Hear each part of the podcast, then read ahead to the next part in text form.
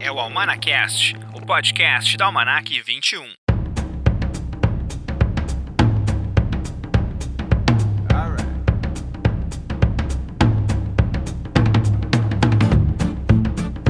Esse é o Almanacast, o podcast da Almanac 21. Eu sou Rodrigo de Oliveira, sou jornalista, crítico de cinema e editor-chefe da revista digital Almanac 21, que está chegando à sua edição de número 23 com o nosso guia de episódios de The Big Bang Theory. Hoje, inclusive, eu vou anunciar mais sete episódios que estarão na nossa próxima revista, que vai ser lançada dia 21 de setembro. Então fiquem ligados aqui hoje nesse podcast. Também hoje temos críticas do filme era uma vez em Hollywood, que eu assisti já duas vezes.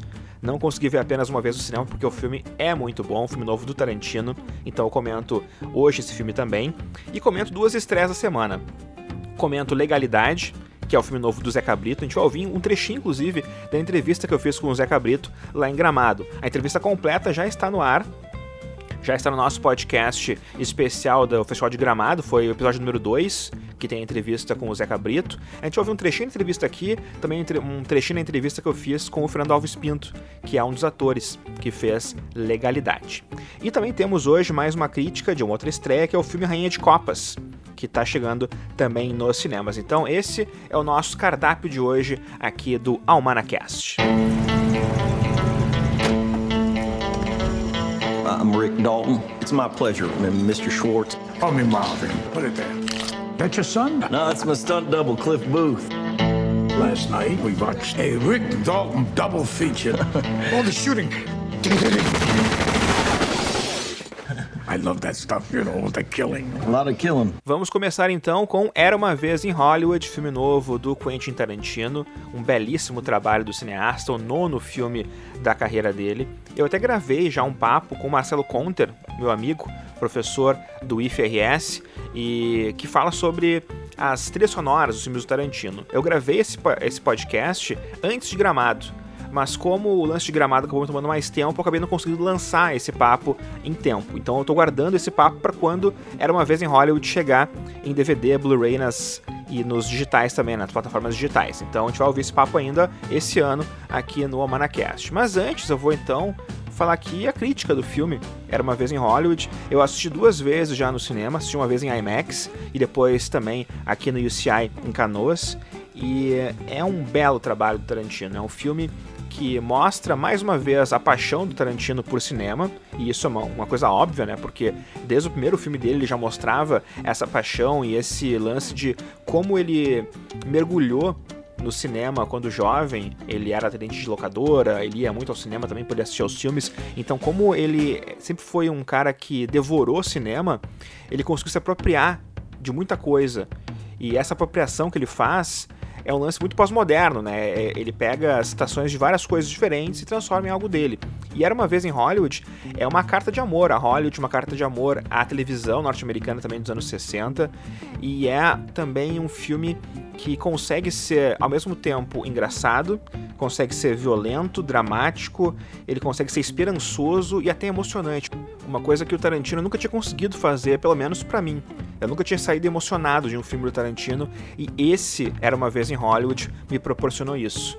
É um filme que é importante dizer, é longo, e a primeira vez que eu assisti, eu até senti o quão longo ele foi, porque eu tava esperando que o Tarantino me contasse uma história com começo, meio e fim, que ele me contasse então a trama daqueles dois. Eu tava esperando um filme tradicional. E o Tarantino não nos dá um filme tradicional, como era uma vez em Hollywood. Ele faz uma coisa muito mais voltada, talvez, para um Robert Altman, que fazia aqueles filmes corais com vários personagens e cada uma das tramas de cada personagem, cada personagem era o seu protagonista da sua trama. E nesse filme ele faz isso também, com menos personagens do que o do que Altman fazia, né? Uh, com o Mike Nichols fazia também. Uh, ele faz isso com menos personagens, então são basicamente três protagonistas: o DiCaprio, o Brad Pitt e a Margot Robbie. Mas ainda assim, cada um é protagonista da sua própria história e a coadjuvante da história dos outros. Então isso é interessante também. Quando tu percebe isso, quando tu consegue ver que ele está fazendo uma coisa mais Robert Altman do que a gente esperava que ele fizesse, aí vira uma, vira uma chave no teu entendimento e o filme se torna muito melhor. E quando ele termina, então, o filme ele se torna esplêndido, magnífico. Eu saí do cinema, eu lembro da primeira sessão, pensando que o filme. Bom, o filme nota, um filme bom, nota 7, nota 7,5. Chegando em casa já era nota 8, no outro dia já era nota 9, hoje eu tô dando 10 pro filme, porque realmente é sui generis, assim, é um filme que uh, cresce muito a cada vez que tu para e pensa nele. E a história básica é a seguinte, importante dizer também isso, né? O DiCaprio é o Rick Dalton, é um ator que está em decadência, um ator que fez muito sucesso na televisão, tentou fazer cinema, mas não com o mesmo, o mesmo sucesso. O Brad Pitt é o Cliff Booth, que é o dublê do Rick Dalton. Ele é um sujeito que tem um passado meio nebuloso e as pessoas não confiam muito nele, mas ele é um grande amigo do Rick Dalton. Os dois são muito fechados, são quase que irmãos assim. Então a gente vê esses dois uh, algum momento juntos, mas muito mais tempo separados, cada um vivendo as suas próprias experiências. E temos também a Margot Robbie, que faz então a Sharon Tate. É essa personagem que é verdadeira. Sharon Tate, ela existiu mesmo, era uma atriz norte-americana. Ela se casou com o Roman Polanski, diretor polonês, que estava fazendo muito sucesso na época também, né? Tinha lançado Beijo Rosemary, ele estava nos Estados Unidos fazendo, era o diretor do momento naquela época. E uma das coisas que dá para falar aqui no nosso podcast, porque também é uma história real, né? A Sharon Tate, ela foi, infelizmente, uma das vítimas do Charles Manson, da família Charles Manson, da, daquela seita que acabou então matando várias pessoas, dentre elas numa casa, né? Na casa do, da Sharon Tate do, do Roman Polanski, matou quatro pessoas de uma forma brutal. E o filme conta então essa história e o filme trabalha muito com a pessoa que já conhece o que aconteceu com a Sharon Tate. Isso é interessante também. Porque se tu não sabe da história da Sharon Tate, o filme ele não tem o mesmo impacto. Porque ele constrói muito do suspense que vai sendo então uh, montado na trama através do teu conhecimento sobre a família Charles Manson, né? Sobre, a, sobre a tua, o teu conhecimento sobre a seita do Charles Manson. Então por isso é super importante que tu saiba né, o que aconteceu lá em 69, que tu saiba que Sharon Tate foi assassinada brutalmente pela, pelos membros ali do culto do Charles Manson. Então isso é bem importante saber. E também é legal entender que o Tarantino ele usa algumas figuras que são figuras de verdade, né, que viveram mesmo, para também ambientar a sua história. Então a gente tem ali, por exemplo, Bruce Lee, com uma pequena participação bem divertida. Temos Steve McQueen, temos membros do Mamas de Papas aparecendo. Então são alguns personagens interessantes também da vida real que surgem ali para dar um colorido à história do Era uma vez em Hollywood. E que é muito interessante, porque o DiCaprio ele faz então esse ator que ele está em decadência e a gente vai observando ele interpretando um novo personagem. E ele é muito duro consigo mesmo. E ele, e ele costuma falar com ele mesmo no, no espelho, tentando fazer com que ele aprenda a ser mais focado no trabalho dele. Ele bebeu muito no dia anterior, então ele, ele se sente meio culpado por não ter, talvez, preparado tanto o papel quanto ele gostaria. Embarrass yourself like that in front of all those goddamn people. All right, what's the matter, partner? It's official, old buddy. Well, has been. On August night and the leaves hanging down and the grass on the ground. Here I am, flat on my ass. And who, who I got living next door to me? I'm Sharon Tate. I'm in the movie. You're in this? That's me. I play Miss Carlson, the Klutz. E tem umas cenas ótimas da, da filmagem, da série que ele tá fazendo ali, que hum, é uma série real também. interessante lembrar isso. Uma série real. Tem alguns momentos que o Tarantino ele brinca com isso, ele pega o DiCaprio e coloca em alguns filmes e séries reais. FBI, por exemplo, uh, ele aparece Fuga do Inferno também, filme que o Steve McQueen acabou fazendo. Então são alguns momentos também que são bem imaginativos. E é um filme, como eu disse, é uma carta de amor a Hollywood e também é um filme muito esperançoso. E embora tenha sua violência, a violência é catártica. Então é um filme muito curioso. Eu não quero entrar em detalhes aqui até para não estragar a surpresa de ninguém, mas o Tarantino ele consegue fazer com que a gente vibre com uma cena extremamente violenta. E muito por conta do que a gente sabe, é porque a gente conhece o que aconteceu. Então a gente acaba vibrando com algumas coisas. Espero que não tenha revelado muita coisa, mas acho que não, né? Acho que para quem não viu ainda, tá, tá tranquilo. E é isso. Eu não vou falar muito mais para não estragar a surpresa de ninguém, para deixar vocês vão ao cinema, porque ainda tá em cartaz em alguns, em alguns cinemas aí, era uma vez em Hollywood, curtam o filme novo Tarantino, que tem uma trilha sonora fantástica. Eu ontem mesmo, aqui no escritório da Marac 21, estava ouvindo a trilha sonora. Eu terminava de ouvir a trilha e voltava a ouvir de novo, porque ela é muito boa. Tem Mamas de Papas, tem Rolling Stones, que não entrou na trilha sonora, não entrou na trilha sonora a que foi lançada, mas tá no filme. Então tem algumas trilhas no Spotify que tem as, as músicas todas do Tarantino. Tem Paul Revere, tem, cara, é, é, muito legal a trilha, vale muito a pena ouvir.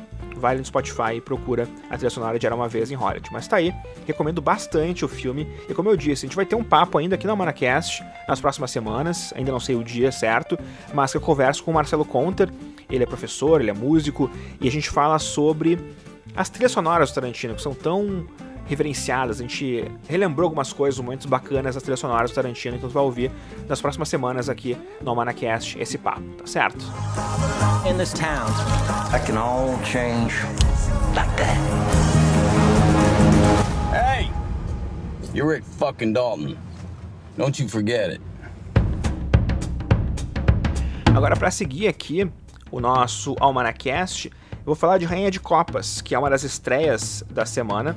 Rainha de Copas, que é um filme com a Trin Dearborn, que eu adoro, uma atriz que é fantástica. Ela talvez seja tão conhecida do grande público assim, até porque não é americana, né? Então, algumas vezes as pessoas reconhecem mais os atores americanos. Ela é dinamarquesa. Ela lembra um pouco a Robin Wright, e ela fez vários filmes muito bons. Ela fez O Amante da Rainha, ela fez Nico 88, ela, ela fazendo a própria Nico, que tá fantástica. Ela fez Em um Mundo Melhor em 2010, que foi muito bom também. E ela sempre tá muito bem nos papéis, eu sempre vejo ela muito bem no, cinema. A Comunidade, ela fez em 2016, que é um filme que eu adoro. Muito bom esse filme que passou lá no Olhar de Cinema em Curitiba.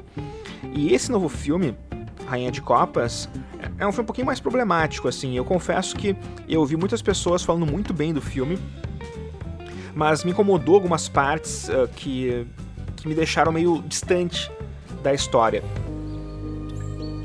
Vem er du? Det ved du godt. Jeg er så heldig. Ja, jeg vet. A direção é de Maya Altuki. A história básica é uma mulher que tem uma carreira, tem família, e ela precisa abrigar o enteado dela.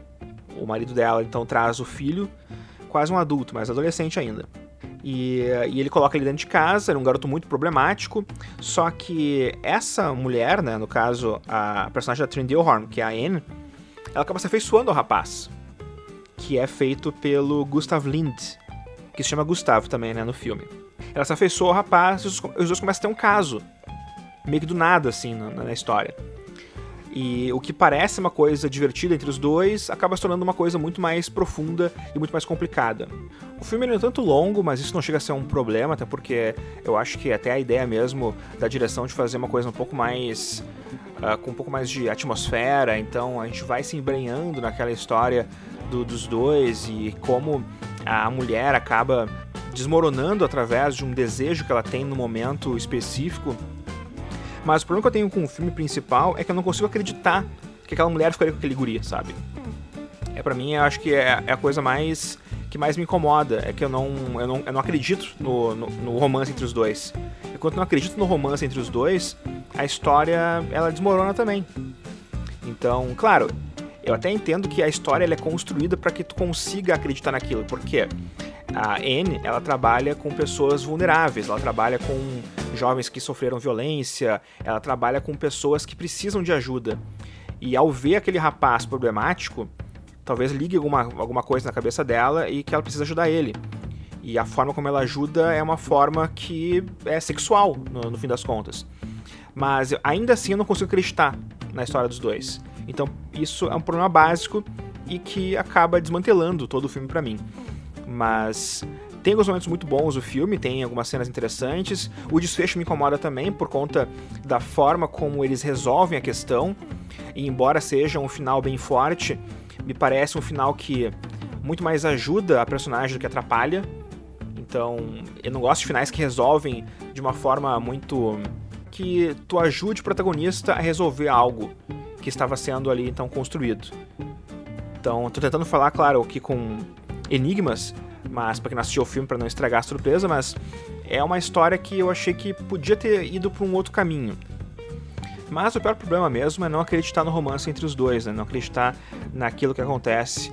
E existe uma cena também que meio que arruína o que está acontecendo, e que é uma cena um tanto quanto gratuita também, e que acaba minando então o resto da história.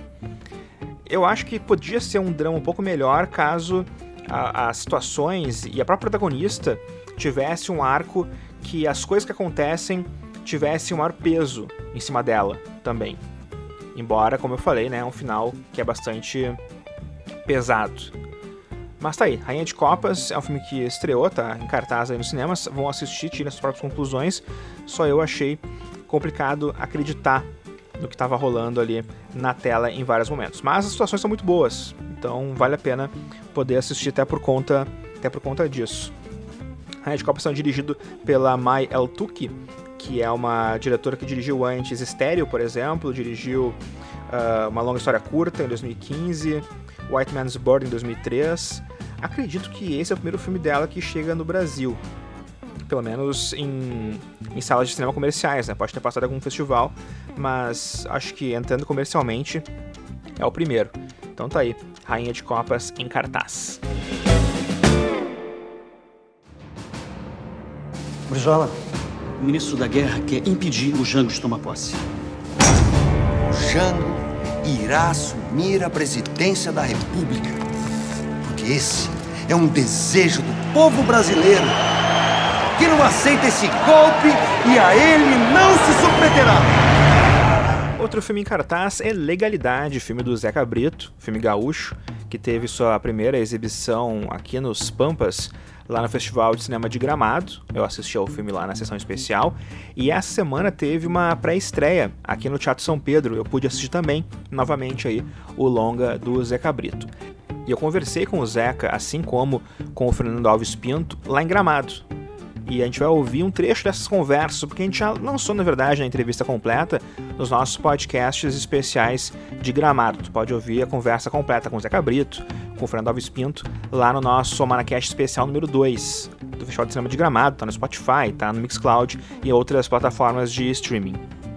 Mas vamos ouvir agora um trechinho do Zeca e do Fernando Alves Pinto falando sobre legalidade aqui no nosso Almanacast. O Brizola é um personagem uh, nacional importantíssimo e o fato de tu escolher esse recorte né, da, dessa, da, da, legalidade, que é uma história muito importante do Brasil, e ter o Léo Machado ainda fazendo o Brizola no filme, acho que fechou assim de uma forma belíssima a legalidade. Infelizmente a gente perdeu o Léo nesse, nesse período, mas eu acho interessante notar que essa foi a melhor atuação do Léo Machado que eu vi no cinema, foi no Legalidade. Então, imagino ontem quando tu viu na tela e com a família toda do Léo também ali né, no cinema, deve ter tido um sentimento especial também ter dividido isso com o público. Foi muito, muito bonito. Foi a presença dos pais dele e o sentido da vida é, de trás para frente, né? Quem deu a vida para ele ali, cultivando a memória do filho que perdeu, que passou, e ao mesmo tempo a presença dele em arte, né? Como a, o cinema nesse sentido prega essa peça com a realidade, de cristalizar a realidade. De repente, um ano depois que o Léo partiu, ele aparece com um grande personagem, com uma grande atuação, mostrando que a sua vocação, aquilo para que ele dedicou a vida, que é o fazer artístico, tinha todo sentido. Ele acertou no caminho que ele escolheu. Como é que foi então poder fazer toda essa história ali dentro do palácio com os atores e, e com recontar essa história? O Palácio Piratini é um personagem do filme também. Ele e foi muito generoso. Os, os, os governadores que estavam no período que a gente filmou, tanto o governador Tarso Genro, que foi quem, quando a gente iniciou as negociações para filmar lá, com o governador José Ivo Sartori, que abriu o palácio para que a gente pudesse filmar, eles foram generosos nesse sentido de, de que a gente não poderia contar essa história se não tivesse o Palácio Piratini. Porque aquelas paredes foram testemunhas dessa história. Porque aquela escada, por aquela escada passou o Leonel Brizola.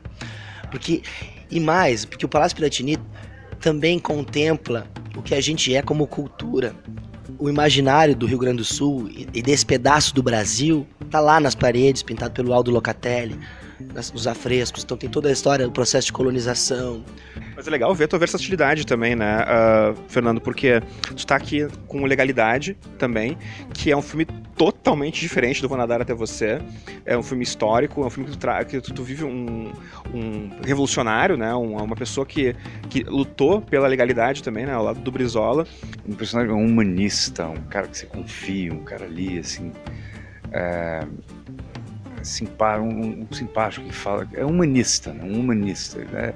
Não, é, não nem dizer que ele é legalista, trabalhista, ele é um humanista, ele é humanidade, é para as coisas funcionarem. Ele, tá, ele dá aula para os índios para eles se protegerem dos brancos, né? para eles saberem não serem dizimados pelos brancos. É, que é engraçado, né? Os missionários que davam aula para os índios, eles davam aula para os índios, eles eles botavam a cultura deles sobre a cultura dos missionários sobre a dos para aniquilar a dos índios, que é o que se faz, que a maioria faz. E já o já o dos Carlos ele ele estava lá só para mostrar como não se aniquilar, né? Como manter a cultura guarani viva para sempre. E enfim, e, e, e, é um personagem super nobre, sólido. Coloco em respeito ao trabalho com o Léo Machado, né? Porque a gente pôde assistir no, no festival, que é uma homenagem muito bonita feita para ele. E, e, tipo, tu trabalhou junto com, com ele durante o filme. O Brizola dele é poderosíssimo. É a maior atuação, é a melhor atuação que eu vi, que eu vi dele eh, no, no cinema. E infelizmente póstuma, né? Que a gente pode assistir, mas é uma atuação poderosa. O Léo, a Anne, a, a mulher dele me, me, me falou eu fiquei até honrado, muito honrado, porque ela me disse que eu fiz. Eu, contra, eu contracenei com o Léo no primeiro e no último longa dele. Primeiro, que é um filme que nunca ficou pronto, e tem o Léo, que na época era casado com a Cleo, de Paris, que agora, agora virou paulista, mas é gaúcha também. E, e, e eles dois estavam nesse filme, e foi o primeiro longa que ele fez. E aí, e, então e, e, entre um longo e outro, sei lá, 20 anos. Não, não, não foi 20 anos, mas 10 anos pelo menos. Entre um e outro. é, a gente a gente se encontrou a gente se encontrou a gente sempre que dava a gente se encontrava sempre quando eu vinha para Cauê para São Paulo e quando eu vim aqui para as, as, vezes que eu vim para Gramado também ele o senhor Gramado né o senhor Gramado e ele é uma das pessoas mais queridas que eu que eu conheci e e, e, uma coisa que é interessante também, que ele tem. A filmografia dele é quase tão, é, é tão extensa quanto a minha, assim. Só que a gente. Só que o cinema gaúcho. A gente não vê muito lá. A partir do Paraná, gente, do, do, do, Santa Catarina já não vê. É, é, é uma tristeza, porque. E não é por causa de qualidade, de forma alguma. É só. Eu não sei porquê. Que a gente vê os do, a gente vê os do Recife mais Será que é só porque é, é descida de lá? Acho que não, né? Porque a Terra não é plana. Fico curioso em saber qual é o interesse de Washington no meu governo. A gente não tem permissão para entrar aqui. É rapidinho, ninguém vai ver.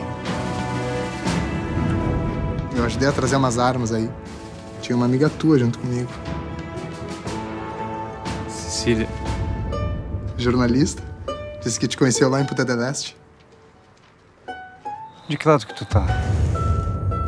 E vamos à crítica, então. A crítica está escrita e está lançada já no nosso Almanac 21 Festivais, que é a primeira edição gratuita que foi então produzida em um festival de cinema, no caso de Gramado.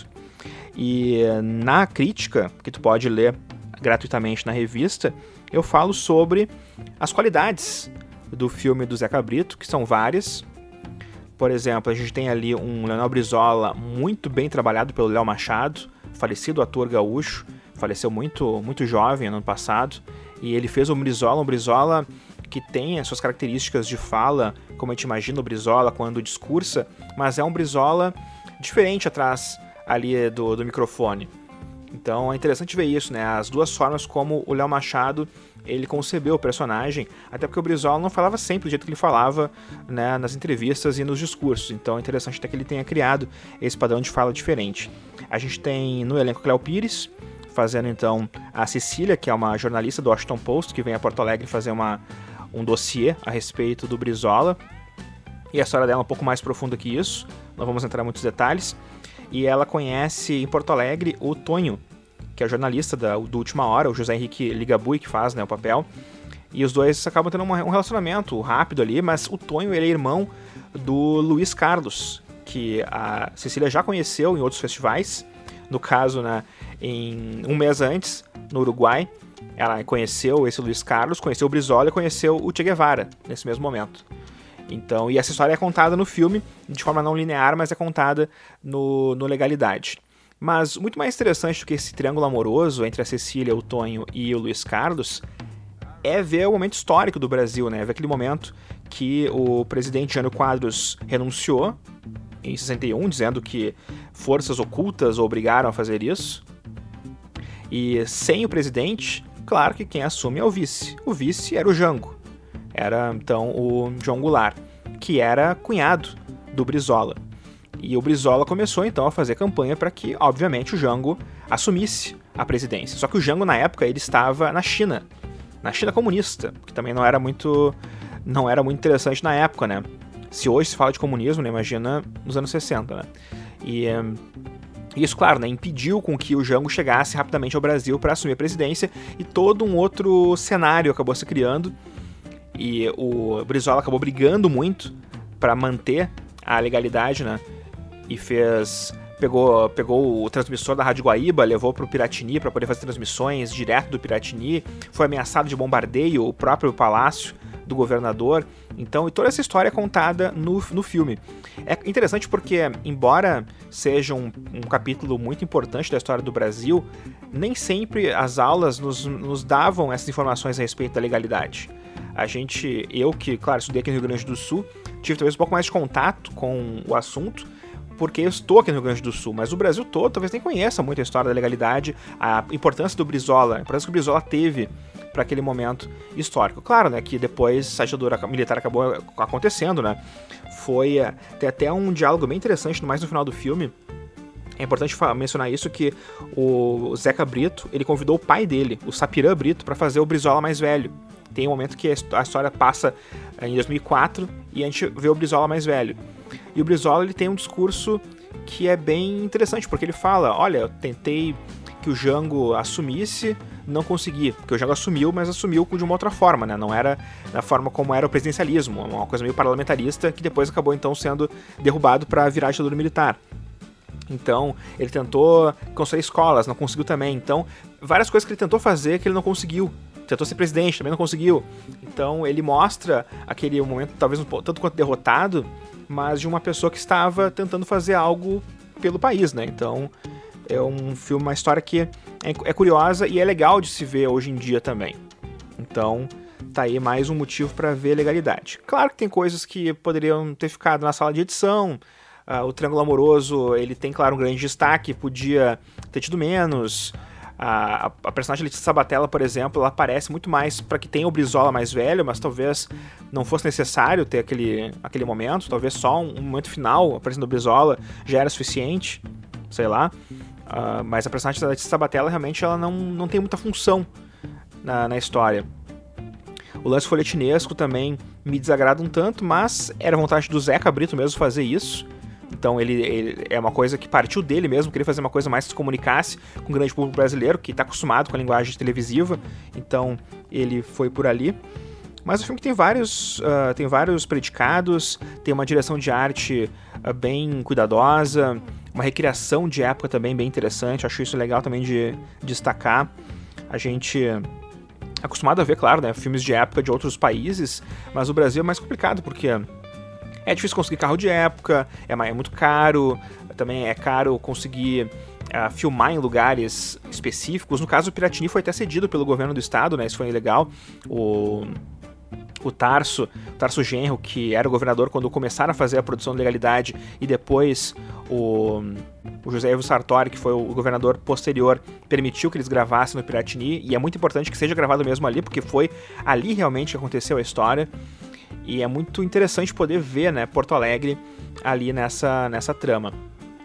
Eu pude assistir novamente o filme no São Pedro, e o São Pedro, para quem não conhece Porto Alegre, é muito próximo do Piratini. Então, quando eu estava chegando no São Pedro, eu passei pela frente do Piratini. Então é legal tu poder observar o set daquela história, e uma história real, e depois e logo depois assistir o filme ali no Teatro São Pedro. Foi muito legal, uma experiência muito, muito boa e muito interessante que eles tenham construído então essa oportunidade de algumas pessoas assistirem ao filme ali no São Pedro. Eu tive a oportunidade de trabalhar no Piratini em 2004 uh, ah, e trabalhei nos porões do Piratini, fazendo rádio escuta.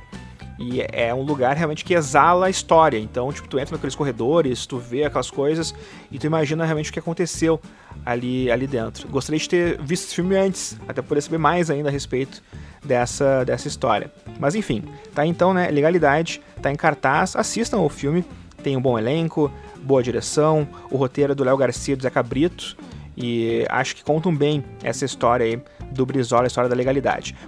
Leiam a crítica lá no nosso Almanac 21 Festivais, no site almanac21.com.br. Our whole universe was in a hot, dense state that nearly 14 billion years ago expansion started. Wait.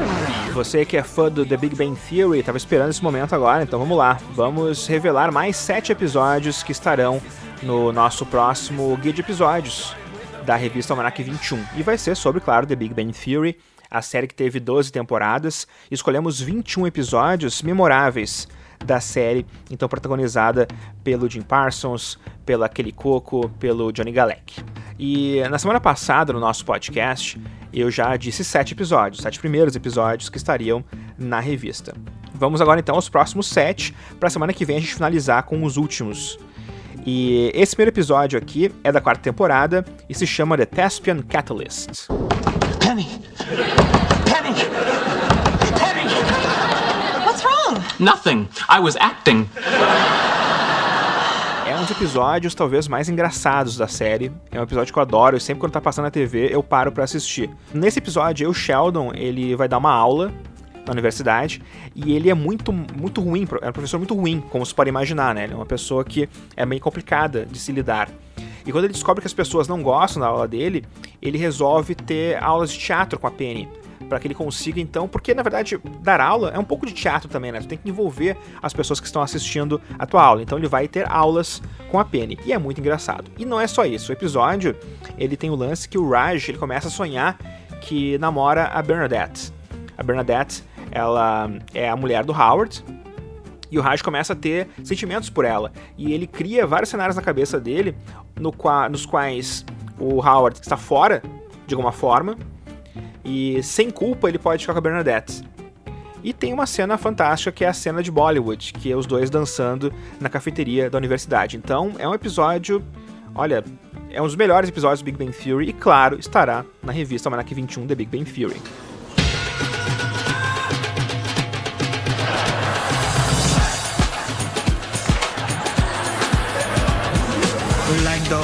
Elephant, I am trumpeting my love for you.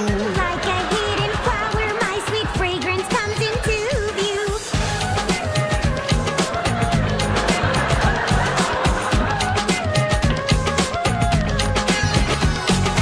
My heart burns for you like the sun at noon.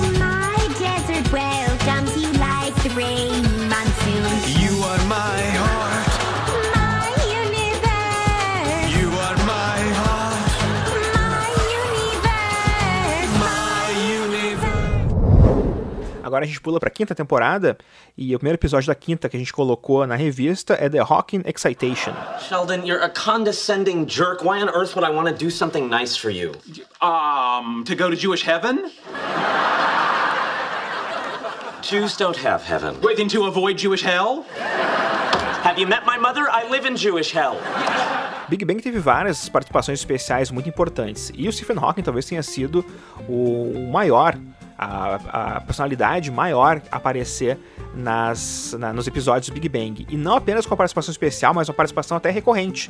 Depois desse primeiro episódio que ele aparece, que é esse The Hawking Excitation, ele apareceu algumas vezes na série. E nesse episódio, o Howard ele começa a trabalhar para o Stephen Hawking e demanda que o Sheldon faça várias tarefas para que ele lhe apresente então ao gênio. Uma delas é falar algo positivo sobre a profissão de engenharia. E vocês devem lembrar bem o que o Sheldon fala. Give me a compliment. Fine. You have very tiny hands. No, about my job. I want you to tell me I'm good at what I do.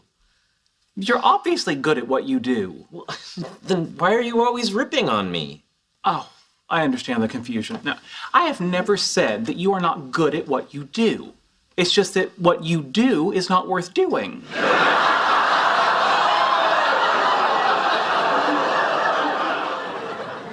It's nicer than anything he's ever said to me. I'd take it and run. Outro episódio da quinta temporada que entrou na revista é The Launch Acceleration. Run into a bit of a snafu.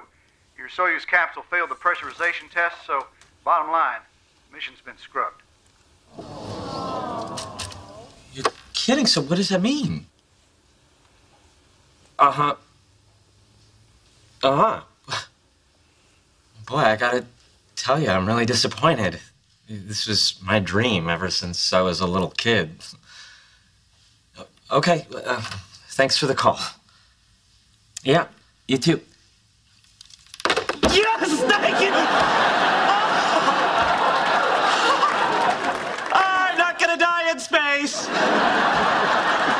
Quinta temporada teve muita coisa a respeito do Howard indo pro espaço. E esse episódio aí é um episódio curioso porque ele pensa que não vai mais pro espaço. A NASA liga para ele e diz que a, a missão foi cancelada e ele fica muito aliviado com isso. Só que depois ligam para ele de volta dizendo: não, não, a gente vai fazer realmente a missão. Então ele tenta escapar de qualquer, de qualquer forma dessa viagem. E é bem divertido esse momento. Também temos outro momento bem legal que é a Amy tentando conquistar o Sheldon por associação. Então ele começa a fazer a comida que a mãe dele fazia, ela se veste de Star Trek, tem várias coisas que eles acabam fazendo nesse episódio aí para acelerar, no caso, a afeição do Sheldon com a Amy. E é bem divertido. We'll see. Let's start with a little romantic dinner music, shall we? Super Mario Brothers theme. Yes. I see what you're doing. You're attempting to build on the work of Ebbinghaus by triggering an involuntary memory of me playing that game. Admittedly, the happiest 600 hours of my childhood. but it won't work. Fine. There's no reason we still can't have a lovely dinner. Why don't you have a seat?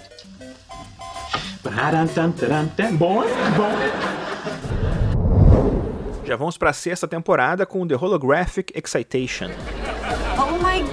My god, you guys look adorable! Thanks, so do you. Slutty cop? No, sexy cop. Slutty cop only came with a skirt and two badges. And Albert Einstein? Ja, and later she's going to arrest me for going faster than the speed of light. I thought we said in the car, no accents. Sorry, officer. Esse episódio é o, o episódio é o segundo episódio depois que o Howard volta da, do espaço. Os episódios do Howard no espaço eu não acho tão divertidos assim. Eu acho até que eles são corajosos em manter o personagem tão tanto tempo no espaço. São quatro, são três episódios que ele se mantém por lá. Depois ele volta no episódio 4, que é o The Reentry Minimization, que também é bacana.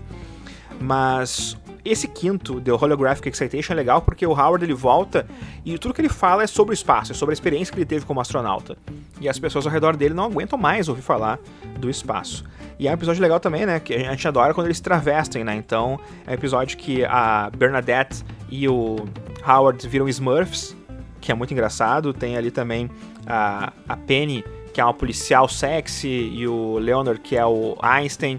Então tem várias coisas legais também nesse, nesse episódio aí, The Holographic Excitation. E a Penny começa a ter um pouco mais de hum, interesse no, na profissão do Leonard. Então ela vai até o, o, o laboratório dele e relembra o quão inteligente ele é. É bacana aí esse episódio, também tá na revista.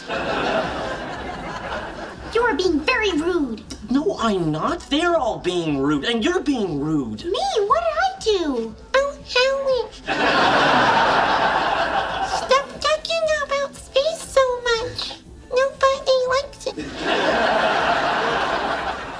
I don't sound like that.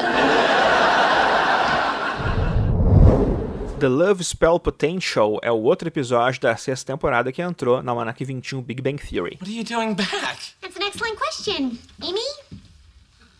Uh, well, when we were going through security, I got pulled out of line for a pat down.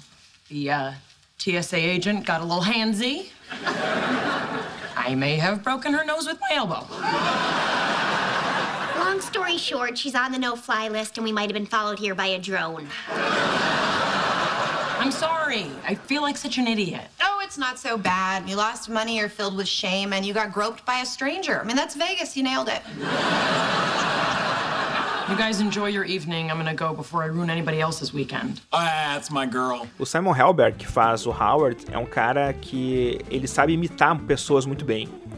E isso ele já tinha feito em outras séries. Eu lembro de ter visto ele no Studio 60 on Sunset Strip, que era uma série que tinha na Warner, que era muito boa, com Matthew Perry também. E ele era um ator de uma de, um, de uma série tipo Saturday Night Live. Então ele fazia várias imitações, dentre elas Nicolas Cage.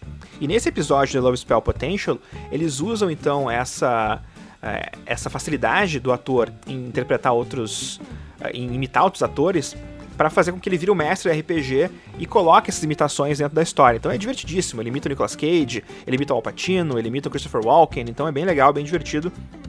E é legal ver o Sheldon também ficar muito animado com aquilo. E as meninas também jogam o RPG com os meninos, então também é uma cena bacana desse The Love Spell Potential. I've just never played Dungeons and Dragons with girls before. Oh, don't worry, sweetie. No one has.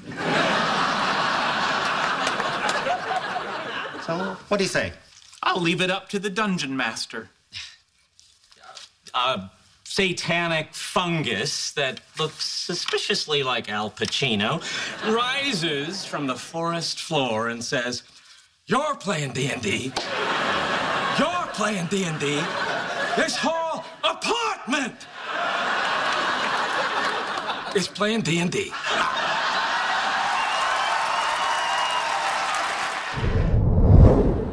Faltam mais dois episódios para liberar hoje, então vamos com um da sétima temporada. São dois, na verdade, da sétima temporada. O primeiro é The Convention Conundrum. You know, I've been in other movies. but you don't care about those, do you? I have one thing to say to people like you. I like Star Wars too. Care to join me? De novo, grande ator envolvido no Big Bang Theory, uma grande participação especial. Temos duas participações nesse episódio, e a mais lembrada, claro, é o James Earl Jones, que faz então ali um convidado especial da Comic Con que o Sheldon tá, tá tentando construir. Ele não consegue ingresso para Comic Con de San Diego e ele pensa: bom, então eu mesmo vou fazer minha própria convenção e começa a tentar convidar pessoas. E ele conhece o James Earl Jones numa participação hilária. What you trying to ask me at the strip club? How much does it cost to get them off my lap? No, something about a convention. Oh, right. Well, my friends and I couldn't get into Comic Con this year, and I was trying to start my own convention. And I was going to ask if you would be a panelist. Why don't you and your friends come to Comic Con with me? Really? Of course. And San Diego is right across the border from my favorite city on earth, Tijuana. Where I'm taking you every night. Ay, ay, ay. Ay, ay, ay, bang, bang. Bom, se meus cálculos são corretos, esse vai ser o sétimo episódio que eu vou liberar hoje. E é o último, então, que é o The Proton Transmogrification. I thought you were dead. I am. Oh, it, it's it's fantastic. I mean, thi- this is the longest that, that I've gone without running into a men's room in in in years. O professor Proton, que é um ídolo do Sheldon, morre nesse episódio. Só que ele retorna pro Sheldon em forma de Jedi. E é bem, bem curioso. É o dia do Star Wars, inclusive, né? Eles querem assistir as trilogias de novo. Só que a morte do Proton acaba deixando o Sheldon muito desconsolado. E ele se tranca no quarto e começa a pensar então no, no professor Proton. E no funeral do Proton, que o Leonard e a Penny vão, eles começam a brincar um pouco com o lance do casamento deles, né? Se eles se casam, se não se casam. Então tem um pouco dessa conversa também nesse episódio aí, The Proton Transmogrification, que é o último que eu libero hoje aqui no nosso Manacast. Why are you here? I I don't know. I was I was hoping I was going to haunt my ex-wife. I know why. You've come to me because you're my Obi-Wan. I'm I'm not I'm not familiar with that. Is is that an an internet?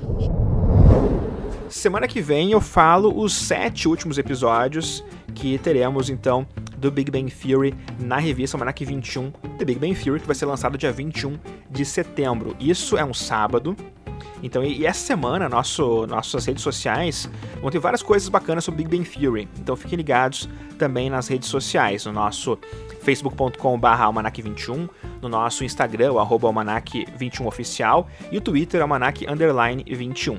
Também vamos lançar uma promoção essa semana do Friends. Friends, agora dia 22, que é o próximo domingo, completa 25 anos de sua estreia. E a gente tem uma revista do Friends. Nosso primeiro guia de episódios de uma série foi do Friends lá em 2016. Então a gente vai liberar a revista e outros mimos para os nossos leitores nas redes sociais durante essa semana. Então fiquem ligados, vai ter promoção no Instagram, beleza? Dado o recado, quero agradecer a todos aí pela audiência. E semana que vem tem mais Almanacast aqui no Mixcloud, no Spotify, entre vários outros lugares que tu pode procurar o nosso Almanacast. Grande abraço a todos e até!